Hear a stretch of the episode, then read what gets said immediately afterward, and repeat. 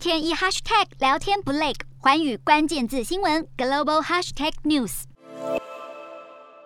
俄罗斯总统普丁宣布将承认乌克兰东部顿内刺客共和国和卢甘斯克共和国的独立地位，甚至下令派遣维和部队进入顿巴斯区，引发欧美国家的不满，认为俄罗斯违反2015年签署的新明斯克协议，扬言将对俄罗斯采取制裁。普丁做出这个决定的考量为何？今天的国际新闻评论要来谈谈这个议题。俄乌情势诡谲多变。日前，俄罗斯表示将撤离部分在乌克兰边境的部队，但事实上却没有任何动静。事后，俄罗斯与白俄罗斯宣布延长军事演练，这让整体情势更趋于不稳。虽然传出美俄将可能举办元首峰会，但目前仍是只听楼梯响，不见人下来。当前，俄罗斯承认两个分离共和国是独立实体，这个决定势必会让争议更难以收拾，甚至可能爆发冲突。顿巴斯区内的顿内。刺客共和国和卢甘斯克共和国在二零一四年的明斯克协议中获得自治的地位，而在二零一五年的新明斯克协议中，俄罗斯与乌克兰取得共识，维持两地的自治模式。外界担忧俄罗斯片面的决定是否会复制二零一四年的克里米亚危机，刺激乌克兰东部亲俄分离主义动乱，甚至再次点燃顿巴斯战争。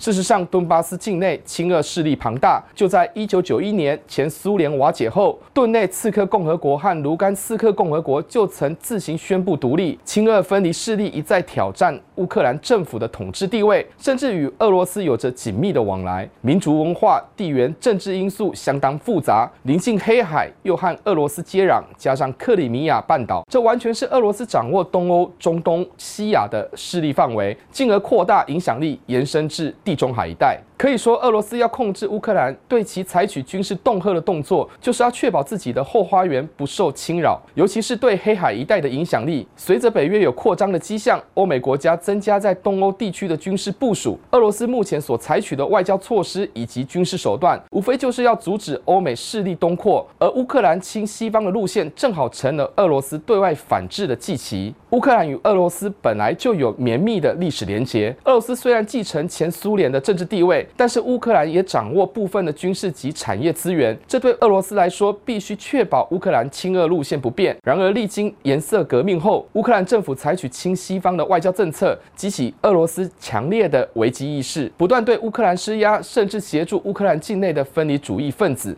在普丁眼中，乌克兰是俄罗斯历史不可分割的一部分，但联合国及各国都承认乌克兰主权独立的地位。因此，为了能维持俄罗斯在区域的影响力，甚至能牵制乌克兰的政治发展，普丁则将矛头指向乌克兰东部地区。普丁还扬言，乌东是俄罗斯古老的土地。显然，对俄罗斯来说，制造内部压力及混乱，可以钳制乌克兰政府的外交倾向。值得留意的是，普丁派遣维和部队进入顿巴斯区，会引发战争吗？如果以二零一四年的历史经验来看，这不是不可能。不过，从当前的情势来看，普丁正借由外交压力来争取更多谈判的筹码，以及制造乌东地区的政治混乱，以增加派驻军队的正当性。当然，可以想象的是，欧美国家除了制裁，也必须付出更多外交成本与俄罗斯周旋。在未来数周内，乌克兰危机势必难缓，有待持续观察。Hello，大家好，我是环宇新闻记者徐丽珊。如果你有聊天障碍、话题匮乏，想跳脱舒适圈这三种阵头，现在只要追踪环宇关键字新闻。Podcast 即可体验一场沉浸式的国际新闻飨宴，从政治经济到科技，一百八十秒听得懂的国际趋势，让你一天一 Hashtag 聊天不 lag。